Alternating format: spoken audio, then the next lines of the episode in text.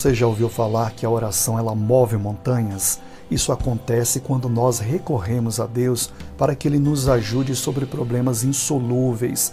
Marcos capítulo 11, versículo 23 diz que qualquer que disser a este monte, erga-te, lança-te no mar, e não duvidar em seu coração, mas crê que se fará aquilo que diz, assim será.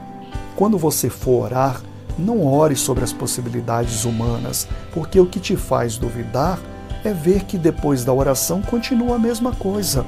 Nós temos que ter um olhar espiritual para que em nosso coração não entre a dúvida, porque o ponto chave dessa oração não é orar para que o monte ele desapareça, é orar sem duvidar. Creia que Deus está operando ainda que você não esteja vendo com os olhos naturais, veja com os olhos espirituais.